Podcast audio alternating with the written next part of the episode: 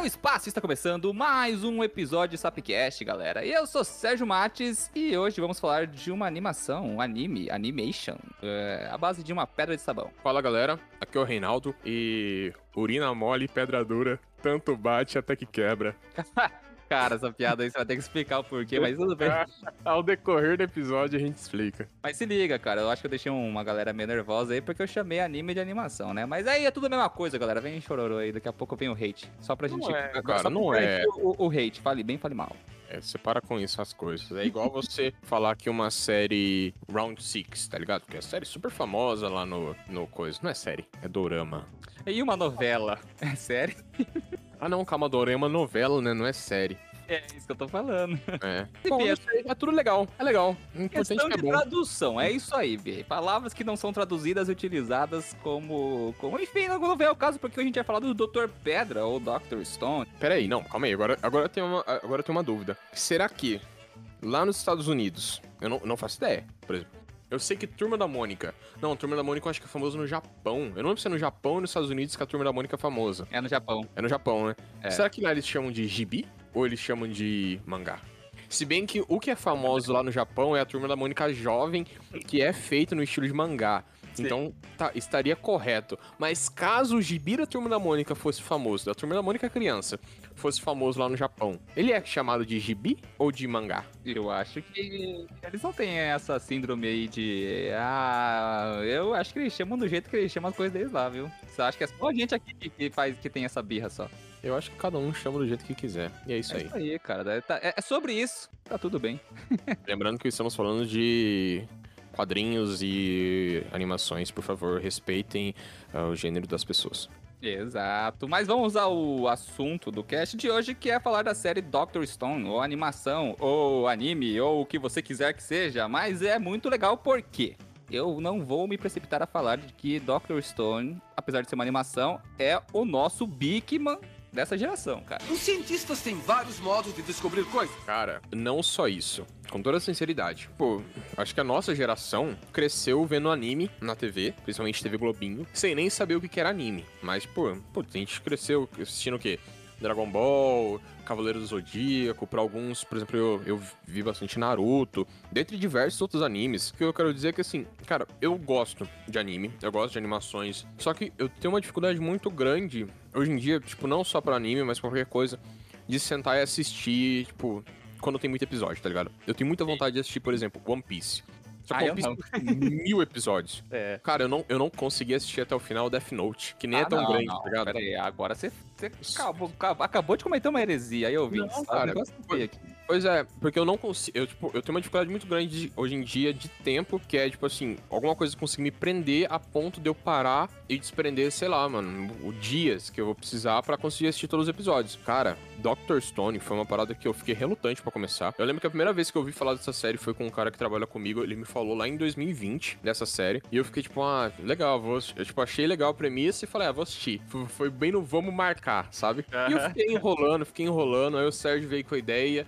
Daí eu fiquei enrolando, fiquei enrolando. Até que eu peguei pra, pra assistir, acho que tem o quê? Duas semanas. Do momento dessa gravação, tem umas duas semanas que eu, que eu comecei a assistir. Eu assisti o primeiro episódio, o segundo episódio não gostei muito. Eu sei que a partir do terceiro episódio, eu assisti, tipo, o terceiro até o décimo quarto episódio de uma vez. Eu parei um pouco. No outro dia, eu assisti os outros 10 episódios que faltavam pra acabar a primeira temporada. E no outro dia, e, e no- nesse. Calma, isso na manhã. E na noite, eu assisti todos os episódios da segunda temporada. E, tipo, em, sei lá, dois dias e meio eu assisti tudo que tinha. E isso considerando que, tipo, eu trabalho 8 horas por dia. Então você imagina que nesse meio tempo de eu arrumar tempo do serviço, todas as coisas. eu- Eu encaixei essa série de um jeito que eu fiquei maluco assistindo. Tinha dia que eu ia dormir, tipo, duas, três horas da manhã. E sonhava com os negócios. Nossa, porque eu achei sensacional. É uma série que prende muito. É muito, muito boa, muito, muito bem feita. Principalmente pra gente que é bobo e gosta de ciência, né? E, tipo, você fica bobo vendo as coisas, assim, tipo, ah, que legal, faz isso, ai meu Deus, ele vai fazer aquilo, ai meu Deus do céu. ah!" E Ó, é- galera, pera, pera, pera. Ô, Rick, você tá se animando demais. Eu tô tirando uma conclusão daqui que o Dr. Stone tem que entrar no ProErd, velho. Que você tá, o negócio ficou feio aí. pô, é uma pedra, né, mano? Caralho, que piada ruim, vamos lá. Ó, vamos fazer uma sinopse, por quê, Rei? A gente já tá com, o quê? Quase 5, 6 minutos e a gente falou Dr. Stone, muitas pessoas nem sabem do que se trata, né? Então, vamos falar um Verdade. pouquinho. Desculpa, pessoas. Desculpa, pessoas. Eu me animei. Me empolguei. É, pra vocês verem como o rei, ele se acharfunou nessa série aí, que o negócio foi, foi sinistro. Mas deixa eu fazer uma leve sinopse pra vocês e por que que eu falei que Dr. Stones é o nosso Bigman dessa geração, né? Pra quem não conhece o mundo de Bigman, o mundo de Bigman foi uma programação da década de 90 aí que todos os dias um cientista, um rato gigante e uma assistente maluquinha lá faziam os experimentos e explicavam os experimentos pra gente. Isso era muito legal, fez parte da minha infância e deve ter feito a parte da infância de muita gente aí. Muita gente, muita gente, muitas pessoas por aí, né? Enfim, Dr. Stone é, é uma série de animação japonesa que trata de um mundo que acabou em pedra. Literalmente, uma, uma catástrofe natural ou não, não sabemos ainda, transformou toda a humanidade em pedra sem motivo, causa ou razão. A questão é que essas pessoas não estavam mortas. E, porventura, depois de alguns milhares de anos, o Seikan, o ator principal, né? O ator principal, o personagem principal da série, desperta da pedra. Como que é o nome dele? Seikan. Senka! É Seikan! É, vocês vão entender o porquê do grito, mas tem um personagem lá que só fala grito. tá, enfim. Seikan, ele acorda, primeiro humano a acordar na face da Terra, pelo menos até onde a gente viu na série. A questão é, ele não é o único humano que acordou na Terra, ele é também uma das pessoas mais inteligentes que existe. E isso faz com que ele construa a civilização do zero, passando pelas etapas de tecnologia desde a Idade da Pedra. E galera, o que acontece é que ele explica certinho como faz a coisa. Explica a química, explica a física, explica o porquê. E aí que é muito legal, porque as pessoas ali acabam. A gente acaba aprendendo junto com ele. E é, a gente vai discutir um pouquinho aqui sobre a primeira e segunda temporada. Eu acho que eu não preciso nem explicitar pra vocês que vão ter spoilers da série. Então, se você realmente se importa com, com spoilers, se você quer ver muito essa série, a gente vai começar a discutir sem spoilers, mas daqui uns 5 minutos é impossível a gente não dar spoilers, porque a gente precisa falar das coisas da série. Então, pausa aí, assiste, volta, a gente tá te esperando aqui. Eu vou pegar todos esses 40 e dar-lhe ciência na cabeça deles.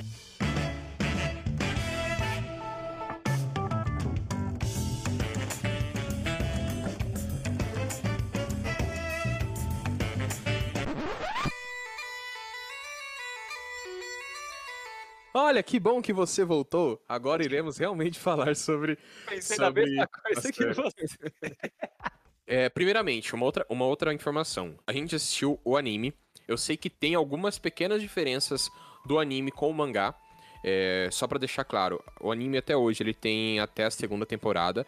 E a segun, o final da segunda temporada do anime, do anime, ela reflete até o episódio 84 do mangá, se eu não me engano, tá?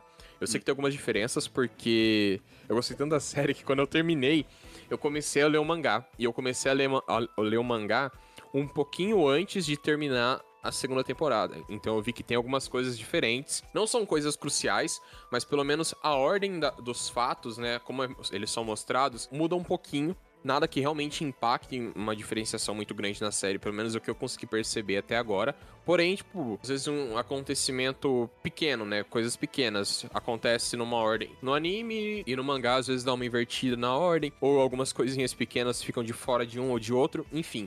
É, tem essas diferenças pequenas, mas pelo que eu li e pelo que eu con- consegui pegar, o núcleo da história é muito igual, é bem parecido com o do outro. E é meio que um padrão entre animes mangás. Às vezes o anime tem alguns fillers e coisas do tipo, mas enfim. Eles geralmente são extremamente fiéis um com o outro. Bom, começando então com o anime, a gente tem nessa sinopse que o Sérgio falou um rapaz, um jovem que, pelo que a gente consegue entender, ele tá lá no seu ensino médio, mais ou menos. Chutei uns 16, 17 anos, talvez 18. Ele é um cara que a gente começa a ver que ele é um super cientista. Que desde criança, ele, um determinado momento, ele decide que ele vai começar a se aperfeiçoar na ciência. Ele vai começar a aprofundar e começar a estudar, estudar, estudar, estudar. E não só isso, ele começa a experimentar e desenvolver coisas e criar um monte de invenção maluca. E tudo isso a gente acompanha ao longo da série, mostrando em vários momentos o que acontece, né, com, com, com esse jovem. Esse jovem é o Senku. Senku. esse jovem é o Senkan, que é o personagem principal da série. E ao longo dessa, dessa jornada dele, desde criança, a gente tem o melhor amigo dele, que é o Taiju, que é o cara que fala gritando o tempo todo. Exato, cara. Parece o bêbado. Então, e esse cara foi uma coisa que eu falei pro Sérgio, que nos primeiros dois episódios, eu como- ele me incomodou bastante, esse, esse personagem. Por ele simplesmente falar gritando o tempo todo, eu falava, caraca, tipo, o som tava baixinho com o Senkan falando. Aí de repente ele, nossa, Senkan! Deixa eu colocar um disclaimer aí. Ah.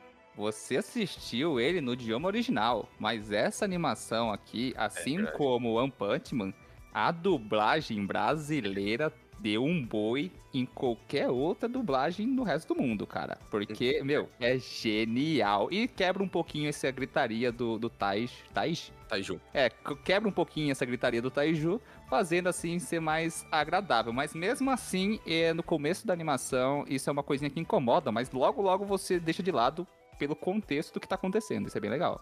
Sim, sim, realmente. É, mas enfim, a gente tem isso aí. E eu acho que aí agora começam os spoilers, né? Mais fortes. A primeira coisa que a gente tem é o Taiju acordando em um determinado momento. Não, primeiro, né? A gente tem o Taiju querendo se confessar o seu amor de 5 anos pra Yuzuhira. Enquanto o Seiku tá fazendo gasolina com garrafa PET, já começa por aí. o que é real. Então, a gente vê o Taiju acordando e ele acorda naquele mundo perdido. E é muito engraçado porque, incrivelmente, a primeira coisa que ele faz é encontrar a Yuzuhira, né? Que é esse amor dele não confessado, que ele queria. Que no momento que ele ia se confessar, o mundo se petrificou. É muito azar isso daí, bicho. Pois é, cara. E do lado dele, a gente vê que. te- Dela, no caso, a gente vê que tem uma árvore, uma árvore e essa árvore tá lá escrito um recado pra ele: desça o rio, né? E, bom, quando, você, quando ele desce o rio, ele se encontra com o nosso personagem principal, que é o Senkan. Que a gente descobre que havia acordado quase que um ano antes e já estava começando o seu processo de desenvolver a civilização tecnológica a partir da pedra, que é o que ele fala o tempo todo. Nós dois seremos os criadores deste mundo de pedra. Me senti tão empolgado. E, e o que, que ele fazia, principalmente? Ele estava tentando descobrir, lá no seu pequeno laboratório improvisado, uma forma de despetrificar as pessoas. Então, a partir da experiência dele, né, ele viu que ele se petrificou e ele ficou vivo. E ele começa a tentar entender o que causou essa despetrificação nele. A primeira coisa que ele vê é que ele estava perto de uma caverna, e ele vê morcegos e ele vê. O que, Sérgio? Os morcegos estavam fazendo totô. Cocô, xixi e os seus excrementos do dia a dia entrando e saindo da caverna. E aí que começa todo o rolê. Por quê? A gente vai começar aí e entender um pouquinho do método científico, que é observação e experimentação. E essa série é puramente isso, é muito legal. Por quê? Vamos lá. Eu não sei como voltei a ser ser humano depois de pedra. É óbvio que existe uma liberdade aí artística gigantesca porque as pessoas nunca virariam pedra, mas o resto da animação é completamente verídica considerado ciência, é muito legal isso.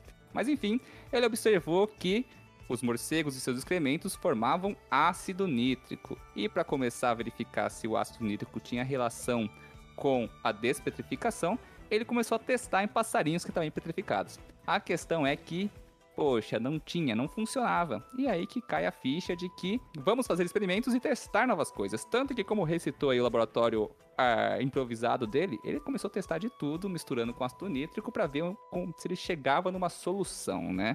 Nesse momento, ele, em paralelo, né? A gente tem que lembrar que em paralelo eles estão na, na idade da pedra. Então ele e seu amigo Taiju além de tentar descobrir como despetrificar as pessoas, eles estão aí desenvolvendo diversas tecnologias da Idade da Pedra. Desde fazer roupas rústicas, fogo, ferramentas básicas e até assentamentos. E tudo isso é mostrado de forma bem legal e explicativa, bem bacana mesmo. Mas voltando para o ácido nítrico, há de observar que faltou um reagente importante em muitas reações químicas e talvez um reagente que daria origem a uma coisa que a gente usa muito hoje em dia, que é o famoso nital. Ah, mas o que é nital, rei? Então, nital é uma mistura de ácido nítrico, que a gente já observou que no, no desenho tem na caverna, e álcool, formando aí um solvente, que é uma solução de remoção de tinturas. Ou seja, ele é um solvente para você remover aí superfícies que você quer eliminar do metal. E é aí que começa o rolê, ele é um removedor. E quando ele desenvolve o Nital, né, a partir da destilação do álcool de vinho, outro desenvolvimento tecnológico muito foda aí, que é fazer vinho para destilar e obter o álcool. Aí ele conseguiu produzir Nital e, em experimentos novamente, descobriu a fórmula da despetrificação. E aí começa o rolê, né? Exato. Acho que a gente não vai acabar cobrindo toda a trama do anime, né? Porque a gente, até mesmo pra quem quer assistir e ainda tá ouvindo a gente, a gente quer deixar um pouquinho de curiosidade pra vocês, né? Um pouquinho de vontade. Mas uma das coisas que é extremamente importante pro enredo da história e que muda em muitos pontos o que vai ser desenvolvido, né? O que o nosso personagem principal vai tomar como prioridade para o desenvolvimento tecnológico é que em um determinado momento, onde eles se encontravam em um momento de vida ou morte, eles acabam decidindo despetrificar, por ironia do destino, o homem mais forte da Terra. Que no momento de vida ou morte estava de frente a eles petrificado, né? Ou melhor, primata mais forte do ensino médio. Exato, exatamente. Eles decidem despetrificar esse cara. Esse cara acorda, né? Despetrifica, salva eles. Porém, o que acontece? Eles descobrem que esse cara é meio que um. Nazista. É, o cara é um. cara extremamente eugenista, de certa forma. Eu não sei se eugenia cabe diretamente aqui, mas ele basicamente quer criar um mundo novo. Ele quer Hum. aproveitar que todas as pessoas são pedra, matar Os adultos. Exato, todas as pessoas velhas que controlavam o planeta, segundo ele, e criaram um mundo novo a partir das pessoas puras e boas de, de coração que ele vai despetrificar. Uma ironia, né? Porque quando ele começa a fazer isso, ele só despetrifica marginal. Come- Começa por aí. Fica, fica bem estranho, né? Essa parte. Mas enfim, é, querendo- todo o enredo da série, é, pelo menos nessas duas primeiras temporadas, eu sei que. Aí eu não vou dar spoiler, porque eu sei que o Sérgio não leu o mangá. Mas pro mangá as coisas começam a mudar a partir, da, a partir disso. Porém, até a segunda temporada é basicamente todo um contexto voltado à guerra. Então é uma luta em que o nosso personagem principal, que é o Senkan, e o personagem que ele despetrificou aí, que é o Tsukasa, eles vão estar no embate entre o reino da ciência, que é o reino do Senkan, e o Império Tsukasa, se eu não me engano, que é o mundo em que ele quer matar todo mundo em estátua e, enfim, só reviver as pessoas puras de coração para criar um mundo melhor. Então, mas aí deixa eu adicionar uma coisinha bem legal isso aí. Porque eles despetrificaram um cara por emergência, já que não era escolha deles, né? Nem conheciam, não sabia a pessoa. O que deu o gancho da animação para o fator de urgência. Pois o plano original de Seikan era fazer aí a humanidade ser, ser reconstruída novamente a- partir da despetrificação de toda a humanidade. A Exato. questão é que por um fator de urgência, ele despetrificou o cara mais é, é mais doidão aí de todos, né? Mais purista, entre aspas, né? E a questão é que esse cara já começa a primeira mentirada aí, que ele mata uns bichos na porrada, que é humanamente impossível, mas essa não é o contexto. É assim, eu acho que é assim. É um anime. É, tá podendo, tá podendo. Então, assim, eu acho que. Não, não, não por ser um anime, mas tipo, por ser uma animação, por ser uma história. Ele tem vários exa- exageros em várias partes. Por exemplo, Sim. o nosso personagem principal, a partir do momento em que ele foi petrificado, decidiu que ele devia começar a contar os segundos Pode pra determinar em que momento que ele tava na hora que ele fosse despetrificado. Então, assim, Contou 3 mil anos em segundos, isso aí. 3.700 e 3.700 anos em segundos pra conseguir saber quando que ele foi despetrificado. Porque pra ele, o importante era ele saber que no momento que ele fosse despetrificado, precisava estar ou no verão ou primavera, que era o melhor momento pra ele conseguir reconstruir as coisas, né? Então, tipo, cara, em vários momentos da série a gente vê alguns exageros, né? Tipo, sei lá, personagem voando na hora de lutar, essas coisas. Cara, é, é massa, tá ligado? Vamos, não vamos entrar pra tentar justificar é, liberdade artística do rolê, porque, como você disse, é uma animação. A gente vai focar na, nas desenvolvimentos tecnológicos que eles fizeram lá, que é muito legal. Quer, vamos começar de baixo pra cima pelos principais, porque se a gente abordar todos, ah, não, não vai dar, não vai dar tempo, não tem episódio pra isso.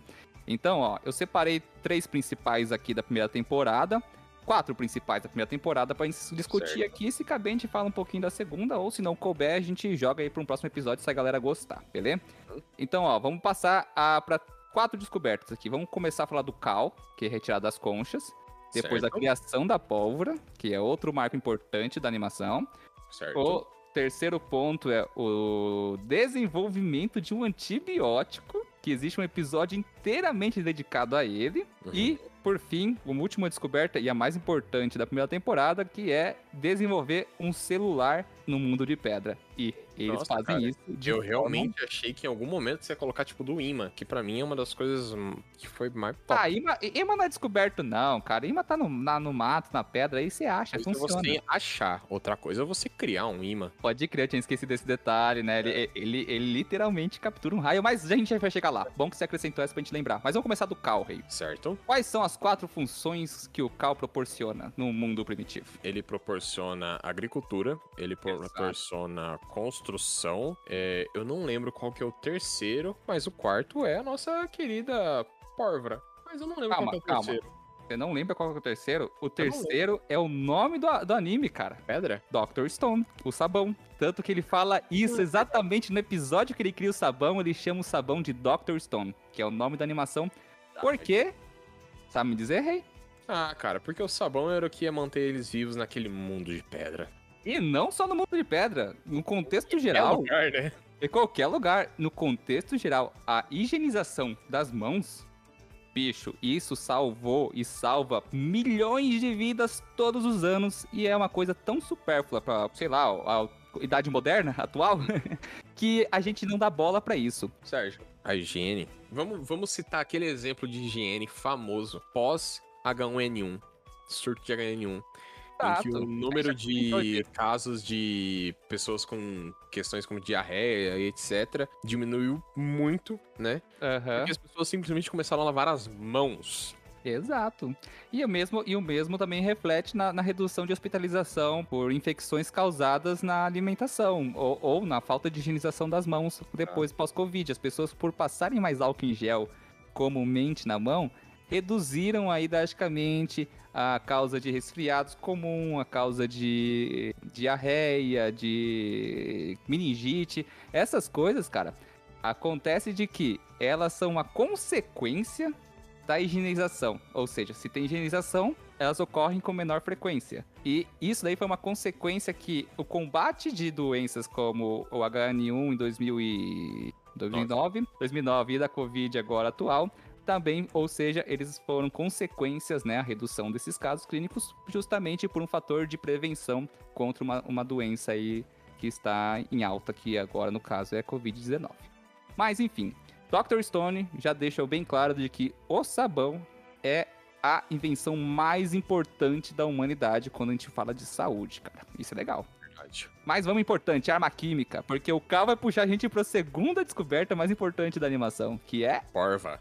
A porva. Conta pra nós aí como faz a pólvora. Ele usa quatro ingredientes ao invés de três, porém podia ser três. Basicamente, ele pega o enxofre, que é bastante abundante em águas termais, em locais que tem águas termais, no caso, né? Que é o que ele fala. Segundo, ele usa o carvão, que ele fez a partir de madeira queimada. O terceiro, ele usa salitre, que ele fez a partir do cal, né? Que ele, ele conseguiu a partir das conchas que ele retirou do mar e amassou. Misturando com o xixi do morcego, né? Verdade, verdade, exato. Desculpa aí, tinha perdido essa parte. E o quarto, que ele fala que vamos colocar um pouquinho de açúcar para dar um, Tem perro.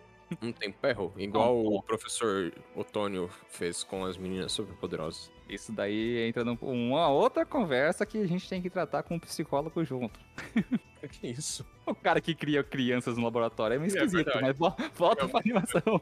Pois é, pois é. Agora que eu parei pra pensar, né, mano? É pior do que. Tá certo, tá certo. É, é bicho. Cara, você já parou pra pensar que na verdade a coisa mais estranha é que as crianças saíram de com roupa? Também, e que não- tem dedo, outro ponto estranho. Pois é. A gente tá des- desfocado aqui. Mas De novo. basicamente é a mistura desses quatro ingredientes e a compressão deles, né, Pra que você gere quem? Quem? Quem? Pólvora. A porva, cara. Uma das invenções mais impactantes na humanidade, que primeiramente foi utilizada pelos nossos amigos chineses para a construção de que, Sérgio? Exato, fogos de artifício, cara. Pensar que fogos de artifício, o princípio para a criação de fogos de artifício é a mesma coisa que você usa para matar uma pessoa, uma coisa extremamente maluca. Mas enfim. A gente vai entrar no argumento que eu sempre falo. Ciência não é boa nem má. Ela é O que é? As pessoas utilizam, ou seja, pólvora foi inventada como fogo de artifício e a galera usou pra guerra. Assim como o prêmio Nobel foi criado por um cara que tava muito frustrado pela sua invenção ter usado na guerra. Ou não, cara- ou não, ou não. Ninguém sabe, não dá pra falar exatamente. Isso É, é um ponto que é citado até na série, na segunda temporada. Mas o prêmio Nobel ajudou diversos cientistas a partir de um dinheiro que ele ganhou como uma invenção que, bom, não se sabe se ele fez de propósito ou não, né? A intenção dele era estabilizar a nitroglicerina e fez a TNT com intenção A. Vamos colocar aí, né? Com o que foi dito que ele queria usar para construção civil, né? Observação de minerações e tudo mais. O problema é que TNT é uma bomba altamente explosível e estável. Se for utilizado em explosivos, a gente não vem ao caso aqui. Mas enfim. Pois é. Mas enfim, só pegando essa parte da pólvora, encaixando no enredo, eu acho que esse é um dos principais pontos, né, que, que bate a série, em que o nosso amigo Tsukasa, que embora ele seja o, o primata mais forte do ensino médio, ele não é tão burro assim. E ele sabe que se o Senka tivesse pólvora, ele estaria totalmente detonado. Então o que ele faz? Ele mata o Senkan. Literalmente. E aí a gente entra em outro ponto do desenho que eles até utilizam isso como ponto de observação maneiraço, que é eles descobrem de que a despetrificação promove a cura. Ele utiliza desse descobrimento para enganar o Tsukasa e assim fingir que morreu com um golpe fatal e após isso ser curado com a despetrificação de uma pequena área em seu pescoço que trouxe ele de volta à vida. E começando a segunda parte da primeira temporada, que é Mas calma aí, Sérgio. Nesse ponto em que ele morre, tem um ponto que é importante que eu gostaria de falar. Que eles fazem um CPR muito bom. CPF? CPR. Que é um CPR? Que é o bagulho, procedimento lá de ressuscitação da pessoa. Não pode crer, ele tá, ele tem Ó. movimento certinho, a posição das mãos e o local. correto. Bacana.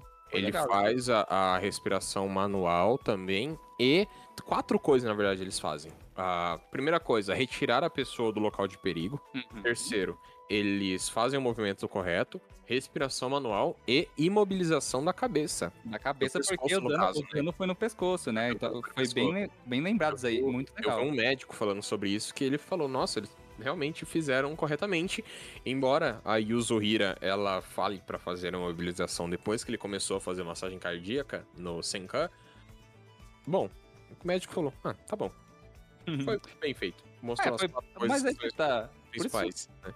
Por isso que eu falei que é o novo Bigman, porque é muito bem acurado, mesmo quando eles não querem explicar uma situação que tem fundamento científico por trás, eles fazem ela de forma correta sem precisar explicar. Tipo, não precisa contextualizar tudo isso, é só uma reanimação no momento de desespero, e se a gente entrar em detalhes aqui, vai quebrar o clima.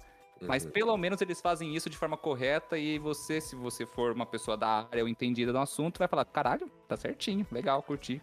Isso Pois é é. bacana, velho. Pois é. Mas vamos lá.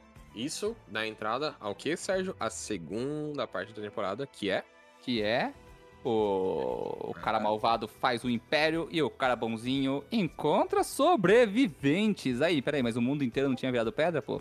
o mundo inteiro tinha virado pedra. E por que sobrevivente? E aí? Ah, cara, você quer dar esse plot mesmo? A gente dá? Não, não tem, não tem muita ciência lá não, né? Vamos só falar que tem sobreviventes, quem quiser saber que assista. Exato, mas é. Cara, vou- ó. Pra quem não viu a série, eu vou falar o seguinte. Pra mim, essa foi a melhor parte da série, na primeira temporada. Pra mim, tipo, essa foi a melhor parte. Sabe? Segurem o choro e levem lenços, por favor. Pois é. Pra mim foi, tipo, a melhor parte. Uhum. Eu vou começar a chorar aqui, cara. Esse- essa animação aqui também dá um, um calorzinho no coração, cara. Às vezes você, você sente, uh, sentimentos. É legal, cara. É um esforço lento, mas gradual. Eu vou derrotar a fantasia com ciência. Mas vamos chegar aí nessa segunda parte em que o nosso protagonista não está mais sozinho. Ele conhece outras pessoas, ele conhece até um feiticeiro que era um proto-homem da ciência, que é o Chrome, que é um personagem extremamente importante uh, para todo o desenvolvimento restante da série. A gente descobre aí que a ciência ela se tornou nada mais nada menos que feitiçaria e que alguns conceitos básicos de ciência ainda co- continuam extremamente chamativos, assim como são hoje, por exemplo, teste de chama. Cara, você não pode negar que teste de chama é uma parada muito massa de ser É feita. muito muito maneiro. hora de ver, tá ligado? Cara, só fazer uma corre- correção. Você falou que a, que a ciência se tornou magia, mas aí na verdade ela não se tornou. Ela voltou a ser magia, como por muito tempo na história da humanidade, quem fazia reações químicas e fenômenos físicos é, não compreendidos eram feiticeiros, magos e bruxos. E aí que muita gente foi enforcada, morta e queimada por causa disso. Pois é, cara, realmente. Caça às bruxas está aí, né? Muitos básicos de medicina popular. E tudo mais. Química básica, reação, reações ácido-base, testes de chama, tudo causa fenômenos muito legais, observáveis, com mudanças de estado da matéria e às vezes mudança de composição da matéria. E essas transformações no mundo em que não se entende como acontece é taxado como magia ou feitiçaria, e é o que a animação mostra pra gente também. O que restou da ciência é feitiçaria. Isso é legal pra caramba. E é a partir daí que o nosso querido protagonista Senkan, com a ajuda do nosso aspirante a cientista Chrome, começam a desenvolver realmente a sociedade tecnológica, né? Porque a gente descobre que o Chrome é um cara que ele era aficionado por pedras, então ele coletava diversos tipos de pedras. E dentre essas pedras, ele, o, o Senkan consegue extrair diversos é, minerais Nossa, e materiais que eles vão utilizar, até, até mesmo materiais metálicos, bronze, cobre, ouro que ele pega dessas pedrinhas e acaba utilizando para tecnologias que você sabe por quais são, né? Pra que, que a gente usa isso hoje em dia? Já pensa aí. Exato. O Sérgio tinha falado antes, né, que a, das quatro coisas que ele falou que eram extremamente importantes na primeira temporada, a terceira dele era a sulfa. Porém, antes disso, a gente tem todo um desenvolvimento dele a partir da obtenção da eletricidade. Então a gente passa por todo o processo dele conseguir ferro, da partir do ferro ele conseguir criar imãs, e não só qualquer tipo de imãs, mas imãs permanentes, o que é uma coisa extremamente importante porque é uma mais um momento de licença poética, né, que eles conseguem é, catalisar um raio para conseguir criar um, o, o imã, né? Deixa E- eu falar uma coisinha. Isso Hum. daí não é licença poética, não, irmão. Funciona. Cara, é, é licença poética no caso de eles na primeira tentativa conseguirem, sabe? Sim, sim, é. Essas coisas a gente desconsidera, né? Que sempre, sempre dá certo de primeira. É, é, é plausível você conseguir. Ele, ele consegue fazer, ele, ele transforma, se eu não me engano, ele transforma o ferro numa bobina, né? Até mesmo. Na verdade, ó, deixa eu falar pra vocês como funciona, como você transforma um pedaço de ferro na sua casa, uma chave de fenda numa bateria. Numa bateria não, desculpa, num imã. O que acontece é que o ferro que não tá magnetizado, ah, os átomos de ferro, eles vão estar distribuídos de forma completamente amorfa ali, é, cristalino, mas ainda na sua orientação magnética de forma aleatória. Quando você passa uma corrente muito forte e muito rápida dentro dessa, desse material metálico, ele tende a colocar a posição de todos os átomos na mesma direção magnética, criando assim dois polos, o norte e o sul. E é isso que ele faz com o raio para criar o imã. Faz um pedaço de ferro enrolado num fio de cobre e basicamente a eletricidade faz o resto e é o que acontece. Isso é bem legal. Sim, cara. E é, e é massa porque a partir do momento que ele consegue pegar esse imã permanente, a gente tem um processo que lembra muito o episódio 1 da história da eletricidade que a gente fez, que é as primeiras baterias e tudo mais. E aí também, mais pro futuro, né, da série, tem a licença poética novamente da quantidade de energia que ele consegue gerar a partir dessas baterias e quantidade de que ele consegue armazenar nas baterias também. Não é pra tanto, mas assim, cara, pra enredo da história fica sensacional, fica um negócio muito massa, cara. Então não Sim, vamos reclamar sim. disso aí, porque fica muito bom, cara, muito bom. Mas Cara, tem Hum. uma. po- Vamos lá, a gente tá falando da sulfa, né? Pra arrumar a sulfa, que foi o antibiótico, o primeiro passo foi a obtenção do imã. A gente tem isso daí. Outra coisa que eles precisavam para obtenção da sulfa era ter álcool e vinagre. Isso eles já tinham, né? Porque o álcool, você eles já obte- obteram na primeiro, primeiro segundo episódio lá para fazer o nitral, ni- nital. E o vinagre, basicamente, é você deixar o álcool fermentar. Ai, mas álcool fermenta, fermenta. Por isso que vinho vira vinagre. E com o vinagre, basicamente, é ácido acético. Com o álcool, eles têm álcool. Com... E a produção de álcool libera ácido carbônico. Mas Ácido Sérgio, carbônico. mas Sérgio, o álcool você não consegue a partir da fermentação? é a fermentação de frutas e vinhos, ou açúcar em geral, na verdade, né? Qualquer suco de fruta com açúcar você vai fazer um vinho e a partir da destilação desse vinho você obtém o álcool. E a partir do álcool, bicho, as possibilidades são infinitas. Porque além do álcool, do ímã, ele acumulou aí cobre, fósforo, precisou de hidróxido de sódio, que é uma coisa, uma técnica bem legal de se obter também. Com hidróxido de sódio, depois ele passou aí para produção de ácido sulfúrico, ácido clorídrico e ácido clorosulfúrico para fazer a sulfa. Tem um episódio quando eles vão captar o ácido sulfúrico que eu achei magnífico, cara, que foi o, a Dama de Duas Faces. Lembra dela? Nossa, esse episódio é muito bem feito. Muito bem feito, cara. Muito massa.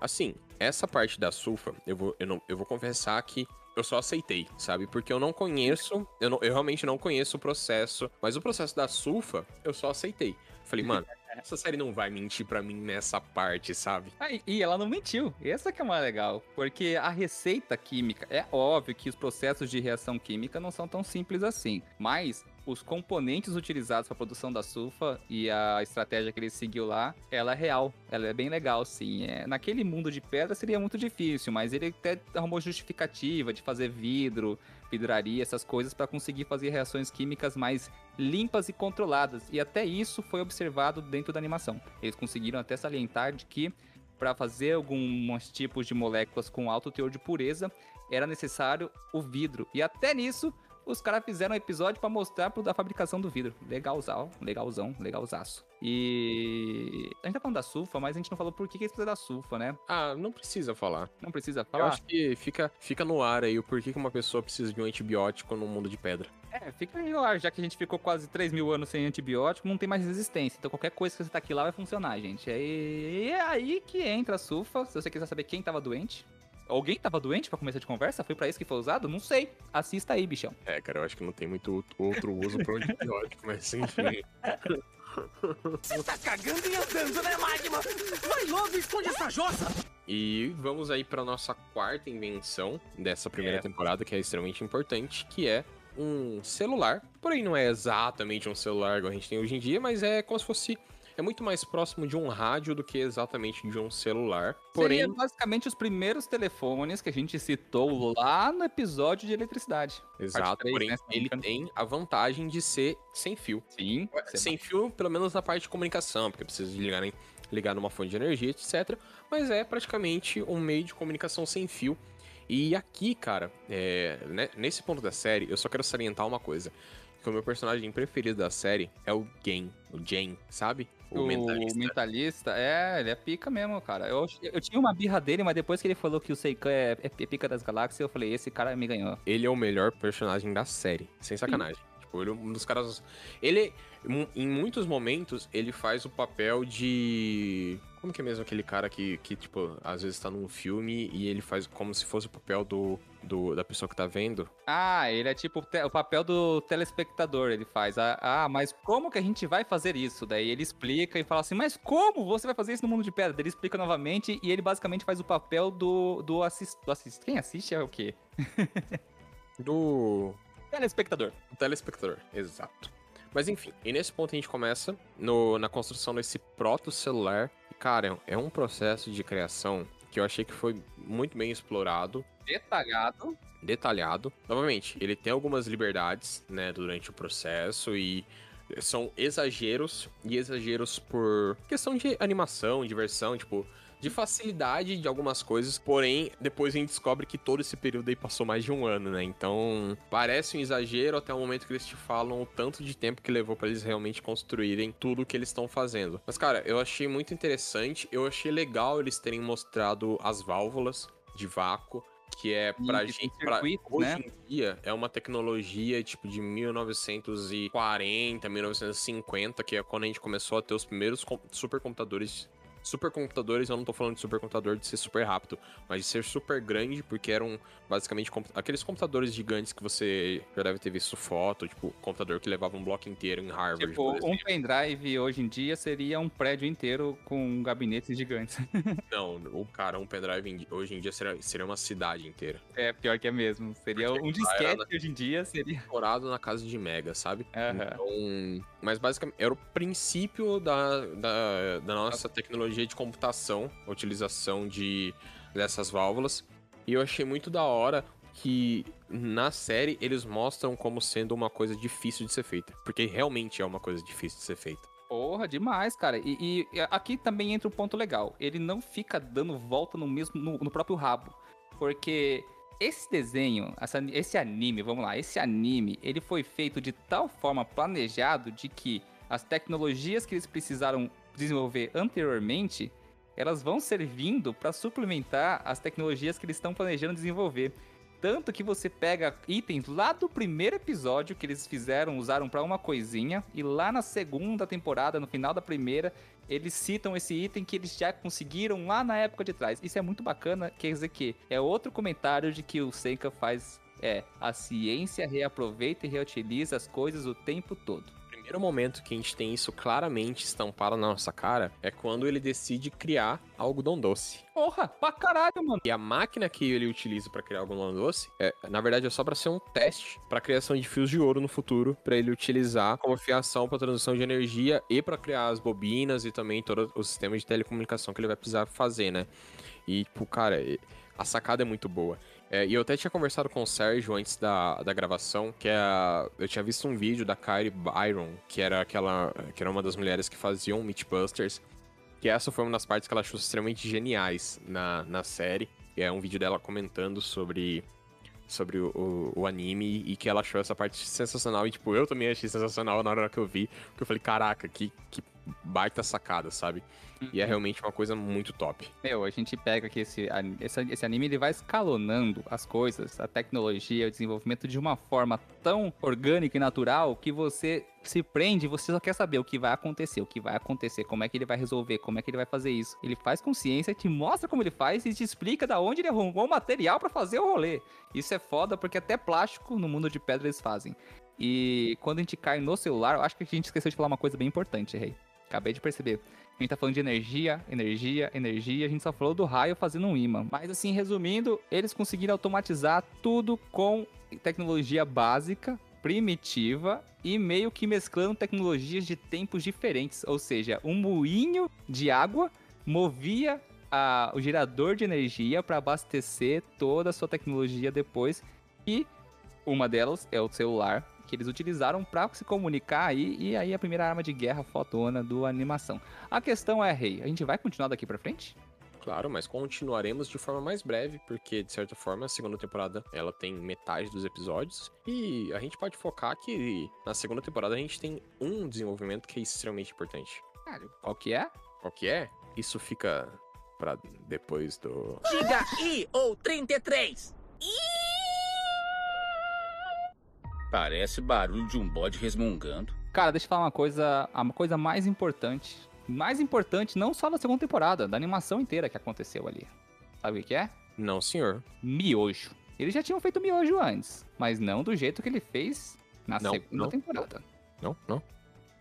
Não, não. Eu não aceito você chamar lamen de miojo. Pera aí, lamen foi o que eles fizeram primeiro. Miojo foi o que eles fizeram segundo, que é o lamen. E o segundo eles fizeram cup noodles. Ah, cara, Capitão é miojo no potinho temperado, pô. Pô, mas o que que eles fizeram, Sérgio? Liofilização, você sabe o que é isso? Eu não sei, Sérgio. Poderia me esclarecer, fazendo favor? Vamos lá, vou fazer uma técnica pra vocês. O que que o miojo é, gente? É macarrão que já tá pré-cozido, mas ao mesmo tempo tá cru. Como? Seco. Ele tá seco desidratado. E desidratar alimentos, ou seja, alimento de guerra, é a coisa mais importante numa zona de guerra. Ou seja, você consegue carregar mais comida com um peso muito menor, retirando toda a água dele. E como se faz isso no mundo de pedra? Eles fazem o miojo, deixam ele prontinho e congelam o miojo. E a partir do congelamento e vácuo, isso aí galera, vácuo, eles tiraram todo o ar de uma cuba e deixaram numa pressão atmosférica menor do que a pressão externa, fazendo aí a sublimação da água presente ali no miojo, que o rei gosta de chamar de lamen, mas é miojo. Ou no miojinho, eles fazem sublimação. O que, que é sublimação, rei? Ah, se você não souber essa, bicho, você tem que devolver seu diploma. Cara, eu não sei o que é, Sérgio. Vamos lá. A gente tem a, a solidificação da matéria, que é a passagem do seu estado líquido para o estado sólido, ok? A gente tem a condensação da matéria, que é, estado, que é a, a passagem do estado gasoso para o estado líquido da matéria, ok? Concordo. A gente tem a evaporação, que é a mudança do estado líquido para o estado gasoso. Então a gente coloca aí. Mas e a passagem direta do estado sólido pro estado gasoso? Qual que é o nome disso? É. mágica. Não, também, dependendo do mundo de pedra, é sim, mas o nome disso é sublimação, galera. Nossa! Sabe uma coisa que faz sublimação? O que, Sérgio? Quem já sabe o cheiro de vó? Ou melhor, naftalina. Naftalina aí é um agente que a gente utiliza para afastar insetos e bolores e ele é uma pedrinha branca em estado sólido. O seu estado líquido acontece numa temperatura um pouco mais elevada. Porém, ela está em constante processo de sublimação.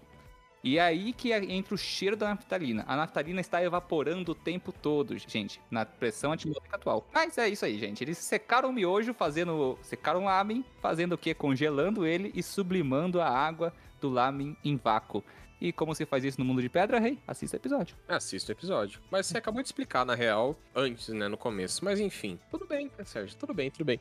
E isso é realmente uma coisa extremamente importante, né, cara? Um raça- uma ração pra guerra, porque é muito complicado você parar no meio de uma luta e ter que fazer sua comida, imagina? É muito mais fácil você ter a sua comida instantânea. Tem uma coisa que eu quero falar sobre animação que me deixou um pouquinho com o pé atrás. Ok, Sérgio. É, qual é o único motivo de que eles não despetrificam mais ninguém depois que eles saem lá do- da terra do, do malvado? Bom, o malvado tomou conta do negócio. Ele tomou conta da caverna dos morcegos que eles obtinham ácido nítrico dali, né? Correto? Correto. Só que o problema tá, a partir do momento que ele fez o celular, ou seja, a vidraria, a eletricidade, compostos químicos, compostos orgânicos presentes utilizados em todas as reações e processos químicos e físicos utilizados na animação, ele já seria capaz de fazer ácido nítrico lá onde ele estava. Não precisava ir atrás da caverna.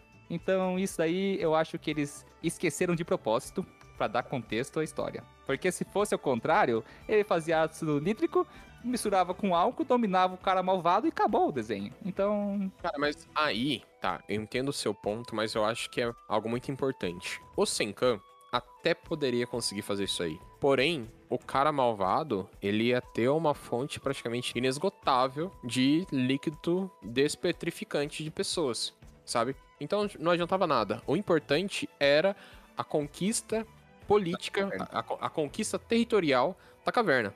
Que era, não, além, além de, de ter a possibilidade de despetrificar, ele tinha que garantir que o cara não poderia despetrificar mais pessoas e assim aumentar ainda mais o seu exército. É, ah, pode crer, isso daí faz mais sentido agora do que eu tinha pensado antes. É, na verdade, não é você correr atrás do ácido nítrico, é você correr atrás de evitar que o cara aumente o exército. Exato. Porque tempo, no questão do, do- do- da animação, o tempo são pessoas, né? Vai acontecendo. Aí que entra o probleminha aqui, né? Porque a gente não entra só numa guerra ciência contra anticiência. Olha, ai meu Deus, isso tá acontecendo agora, irmão. Acabei de me tocar sobre isso. Ciência contra anticiência, que acontece na animação. Mas também a gente cai também que uma guerra não é só isso. A guerra ela é baseada em informação, galera. E é fake news ou news de verdade, né? O que acontece é isso. É a iluminação das pessoas com conhecimento e verdade contra um- uma certa outra ideia purista que leva em consideração apenas as coisas que lhe interessam e lhe convêm com seus valores, desconsiderando outras aí, levando a um mundo distópico, né? Olha que, que, que frase bonita que eu vou ler agora. Legal, cara. Muito bom. Gostou da minha reflexão? Ah, cara. Não gostei muito não, mas eu gostei. Ô, Melete, liga pra mim aí que eu escrevo pra vocês, hein? Só que tem que corrigir meu texto depois, que eu sou disléxico, tá bom? É verdade, ele é dislexo, gente. Não aguento mais corrigir o texto desse cara. Eu sou inteligente pra caramba, moleque! Ô Sérgio, mas vamos partir então pra o que eu considero, eu acho que é a principal invenção da segunda temporada, que é o quê? A máquina a vapor, cara. Fusca. Isso é uma das coisas que realmente, não à toa, a máquina a vapor é responsável por uma coisa que a gente conhece como a primeira revolução industrial, que a é primeira revolução industrial, que é a, a era do, do motor a vapor, né? Como você disse, mas assim. Por, exato, que é a capacidade de você transformar energia térmica em energia mecânica. Isso é muito foda, cara. Porque na animação. E Olha uma coisa legal na animação que não ficou explícito. Ô, Sérgio, cal- antes É. disso, sabe o quão foda isso é? Tipo, o nível de poder disso? Quer que eu te falo? Diga aí. Isso é tão foda que daqui 20 anos vai todo mundo morrer por causa disso. Por conta do aquecimento global. Ó, que se vocês quiserem entender melhor, gente, procura aí a, a- a curva de concentração de dióxido de carbono na atmosfera da Terra. E vocês veem como o aumento é pequenininho gradativo durante é, a evolução da humanidade. E quando chega na Revolução Industrial, o negócio faz uma curva exponencial absurda, cara, que você perde. Esse riso aqui não foi de deboche, não, foi de desespero mesmo, tá, gente? Porque eu fico desesperado. Mas enfim. Não, mas você citou uma coisa legal. O motor a vapor, você para perceber ali que eles passaram do trabalho animal, ou melhor, manual, né, que eles utilizavam as pessoas para movimentar as ferramentas.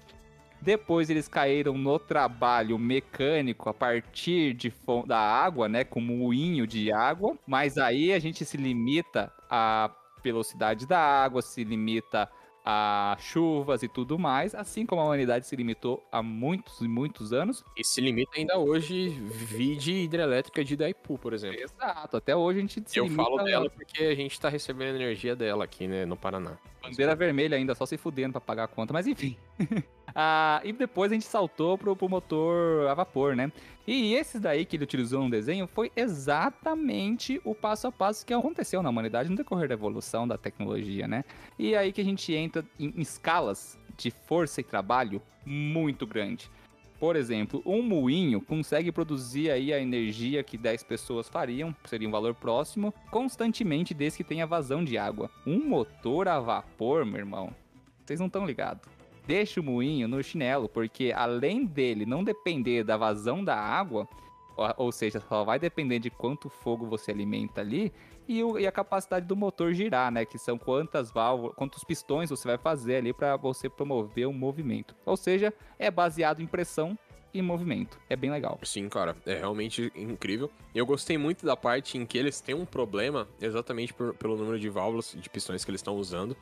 Eu achei interessante mostrar isso, porque você tem uma noção de torque, potência, etc, que é extremamente importante na parte da mecânica, né? E cara, eu achei muito massa todo esse processo de desenvolvimento que eles desenvolvem, né? Pegam a máquina a vapor. Na verdade, eles começam utilizando essa máquina a vapor para aquecimento das casas, depois utilizam ela para criação de movimento. Depois de criar movimento, eles começam a utilizar ela para criar um carro, né? Um carro, trem, sei lá, É quase um tanque de guerra, né? Pra falar a verdade. é, é que daí depois evolui pra um tanque de guerra, né, na verdade.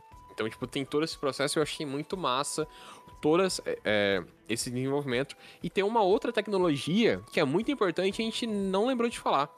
Que é. Eu não sei se posso chamar exatamente de uma fibra de carbono. Porra, fibra de carbono, que é basicamente papel. É. Exato. E, cara, é, é uma das coisas que hoje em dia é uma das tecnologias que mais revolucionam a humanidade, tanto a fibra de carbono quanto a fibra de vidro, por conta das suas propriedades de ser algo extremamente leve, porém algo extremamente resistente, né? Alguma. ó, Dependendo da forma como ela é feita, ela é um pouco mais maleável, um pouco mais rígida, né, com uma dureza um pouco maior, mas é algo que é extremamente importante para diversas construções que a gente tem hoje em dia, cara. Sim. Juro, eu acho que isso era uma das coisas que eu menos poderia prever que seria construída na série. E Fazer uma blindagem com papel. Partir da grama, na verdade. Ele faz hidrólise da celulose da grama pra fazer papel, pra depois. Aí, então, ele nem. Ele faz o papel pra fazer o blindagem. O bagulho é. O cara é pica das galáxias, irmão. é, cara, pois é, cara, é uma coisa que é, que é sensacional, velho. É um desenvolvimento muito, muito louco. E bom, claro, a gente tá falando aqui que é já pro final da série, a gente nem falou de diversos outros pontos que, que ele passou, que é uma das coisas que eu achei massa, que é quando ele cria as katanas, As katanas, sim, é uma revolução na guerra, né? Pois é, que é uma coisa extremamente importante. Acho que só não é, é, é tão. É, é algo que a gente pode citar que é tão importante quanto as espadas povo árabe, que eram aquelas espadas curvas feitas de aço, que eram sabres. top também. Sim, mas. Eu tinha, um, eu tinha um sabre no Tibia, cara, quando eu jogava em Rookward em 1998. Fica aí, galera. Quem jogou comigo sabe o que que é vida verdadeira. Mas enfim, isso é, é uma das coisas, dentre diversas outras coisas, como o óculos que ele faz. como- não só óculos, né? Mas ele me- trabalha com lentes a partir da, da manipulação de vidro e tal. A gente esqueceu de falar sobre isso, né, meu? A doença dos olhos passados. A Legal pra doença caralho. dos olhos embaçados, que no fim a gente descobre que é só uma miopia ou um astigmatismo. Mas enfim, pra gente não deixar o cast tão grande e ainda colocar aquela sementinha da curiosidade pra quem não assistiu a série e tá ouvindo a gente até aqui, eu acho que é bom a gente parar por aqui nas invenções que ele fez. Exato. E, e fica aí, a gente vai segurar as invenções que a gente. Porque a gente falou as principais. E óbvio que entre as principais que a gente falou, cada uma delas exige N invenções e descobertas, né? Para desenvolver compostos e materiais intermediários, podemos dizer assim. Então, mesmo que você tenha tomado spoiler, que ele fez o telefone, ou que ele fez a, o antibiótico de sulfa, ou que ele fez o imã, você pode assistir tranquilamente, porque tem muita coisa no meio disso e etapas intermediárias que vão te manter preso por muito tempo. E eu só queria, Rei, perguntar para você, antes da gente dar início ao fechamento do episódio, com as considerações finais. É, é isso aí. Considerações finais. As considerações finais é que essa série é muito boa.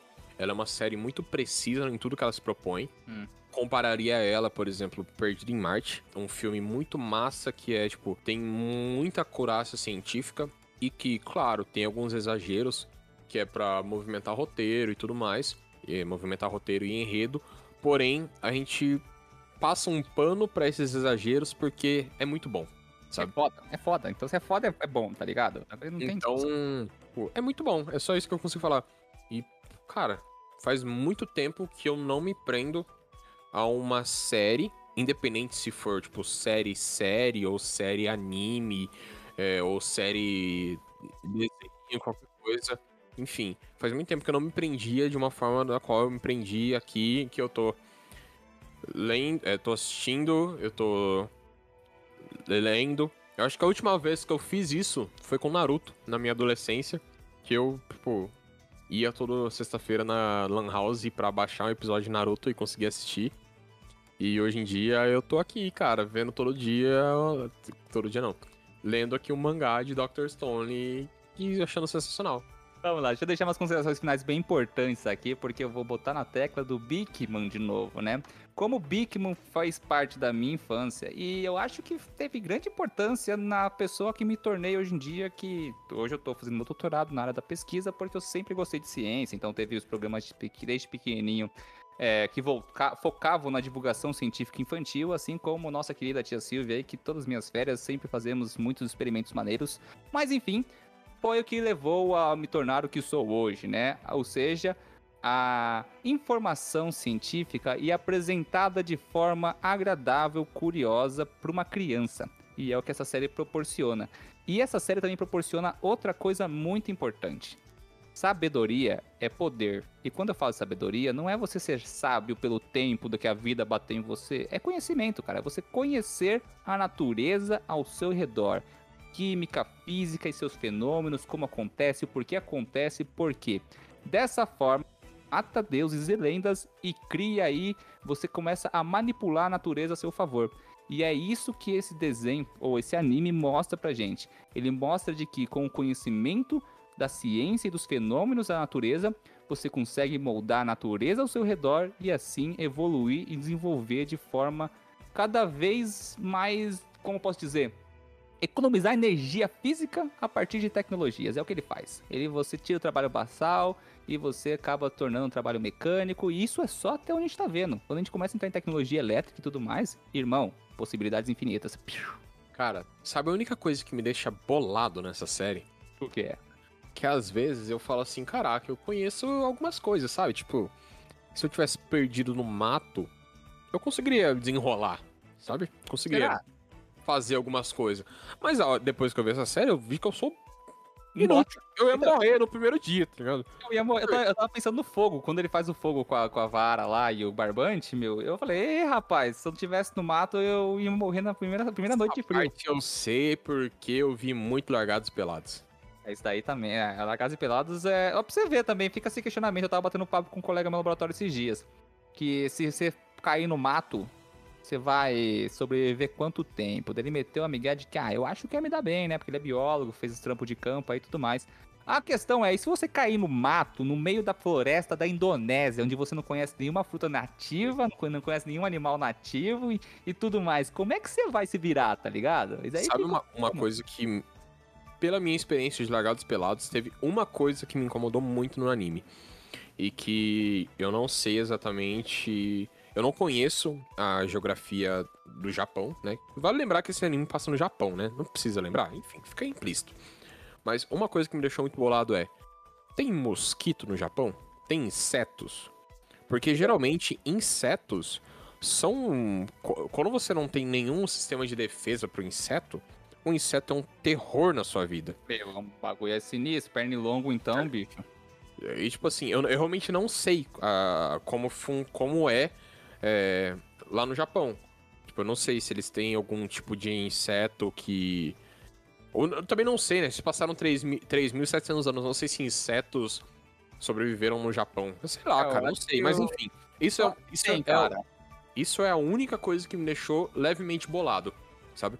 Bolado assim, que eu fiquei pensando. Eu acho que foi uma das primeiras coisas que eu pensei lá pelo segundo, terceiro episódio, que eu via todo mundo semi-peladão com aquelas roupas primitivas. Eu ficava pensando, pô, como que esses mano não tá cheio de picada de inseto? É, Independente. cara, mas é que nem você pegar os povos indígenas aqui do Brasil, em que se você põe um cara normal, branco, assim, na mata, o cara vai ser devorado por insetos. Agora, os povos indígenas, através de décadas, gerações e gerações, né, conhecendo a natureza ao seu redor, desenvolveram técnicas para se proteger dos mosquitos, né? Pois é, cara, através de décadas, gerações e gerações, não um mano que acabou de acordar no meio da mata.